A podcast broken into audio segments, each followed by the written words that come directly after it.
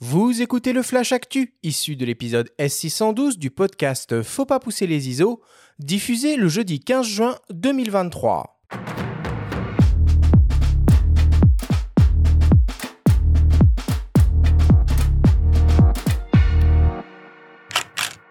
Cette semaine, dans le Flash Actu, Sigma lance un ultra grand angle ultra lumineux. DxO continue d'enrichir sa base de profils de correction optique et Nikon pousse son Z9 encore plus loin dans les automatismes.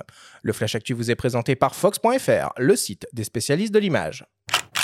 Sigma lance une nouvelle optique en gamme Art, une focale fixe qui devrait faire le bonheur des amoureux d'astrophotographie.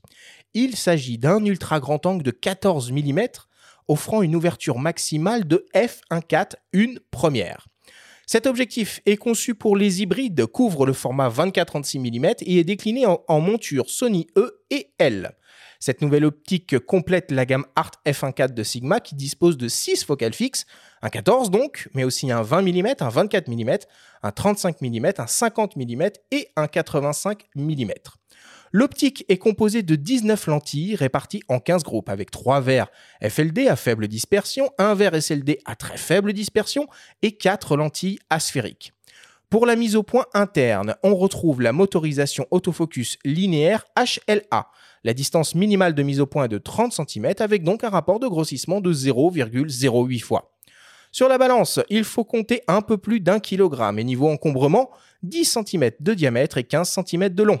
L'objectif dispose d'une construction renforcée contre la poussière et les éclaboussures. Il dispose de deux bacs de réglage, d'un interrupteur de verrouillage de la mise au point et d'un bouton personnalisable. On retrouve aussi un pare-soleil fixe intégré qui permet de protéger la lentille frontale bombée et d'un porte-filtre arrière. Il est également équipé d'un collier de fixation trépied. Le nouveau Sigma 14 mm f1.4 DGDN Art sera disponible dès le 23 juin et proposé au prix de 1599 euros. DxO continue de développer et d'enrichir sa base de données de correction optique et annonce l'ajout de plus de 1400 nouveaux modules. On retrouve désormais la prise en charge de nouveaux boîtiers avec le Nikon Z8, le Sony ZV-E1 et les drones DJI Mini 3 et Mavic 3E, ainsi que de nouvelles optiques, le 800 mm Nikkor et une sélection d'objectifs chez OM System, Sigma, Yongnuo, Tamron et Panasonic. Pour rappel, l'objectif de ces modules optiques est de permettre aux photographes d'obtenir les meilleurs résultats possibles avec leur boîtier et leurs optiques. Au total, ce sont pas moins de 84 000 combinaisons boîtiers optiques qui sont disponibles.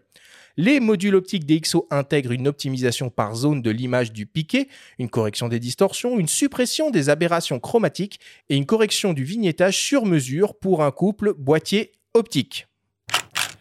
Et enfin, pour terminer, Nikon vient de mettre à disposition la version 4 du firmware de son vaisseau amiral, le Z9. Au programme, surtout, une nouvelle fonctionnalité qui devrait faire frémir ou exciter les photographes d'action, le déclenchement automatique. Désormais, il est possible de mettre l'appareil en totale autonomie et de paramétrer les critères de déclenchement en photo et en vidéo grâce à la détection de mouvement. L'idée est d'offrir aux utilisateurs la possibilité de prendre des clichés à distance sans devoir rester derrière son appareil. De plus, Nikon ajoute une fonction de pré-déclenchement pour sécuriser autant que possible la prise de vue de l'instant décisif. La version 4 du firmware de Nikon est déjà disponible et accessible gratuitement depuis le site internet de Nikon.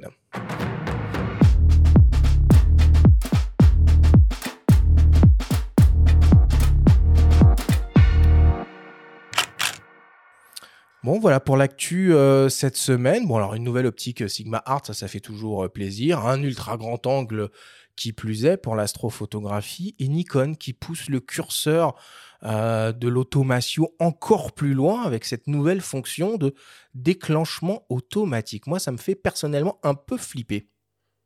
Bah, ça dépend, ça peut être aussi vachement bien pour les photographes de sport, notamment au JO, qui photographient et qui laissent un autre boîtier à côté d'eux pour saisir des choses qu'ils ne saisiraient pas eux-mêmes. Ça permet finalement d'engranger plus d'images.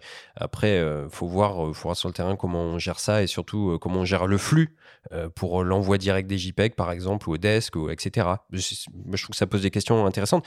Après, l'optique Sigma, elle est, elle est super, super séduisante sur le papier. On en parlait avant, avant d'enregistrer avec Timothée. tu évoquais, toi, le, le 105 F1.4. F1.4 qui est conçu pour les réflexes, hein, du coup. et c'est vrai que ces optiques-là, avec une très grande ouverture, et un poids, un poids colossal, ça résulte finalement de choix optiques forts pour limiter euh, les défauts au, maximum. Bah, c'est un peu le même concept, je pense, que ce qu'avait fait Zeiss à une époque avec les Otus. C'est vraiment euh, nos limites en termes de dimension et on essaie d'avoir la meilleure qualité euh, et on ignore le problème du poids. Et je pense que pour des, critères d'astrophotographie, ça peut totalement faire sens parce que si la personne est sur un trépied, etc., de toute façon, quelque part, le poids n'est pas vraiment un souci.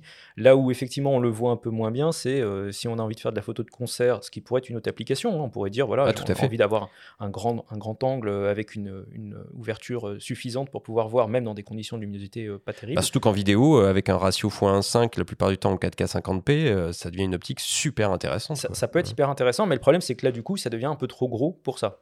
Alors, peut-être que Sigma va nous faire une version cinéma de, cette optique. Moi, je, parierais peut-être là-dessus, parce ah que je, je verrais bien des applications cinéma aussi. Donc il y aura peut-être une nouvelle version derrière. Et j'ai une petite interrogation, moi, toujours par rapport à ce type d'optique, et le fait de pouvoir mettre des filtres à l'arrière.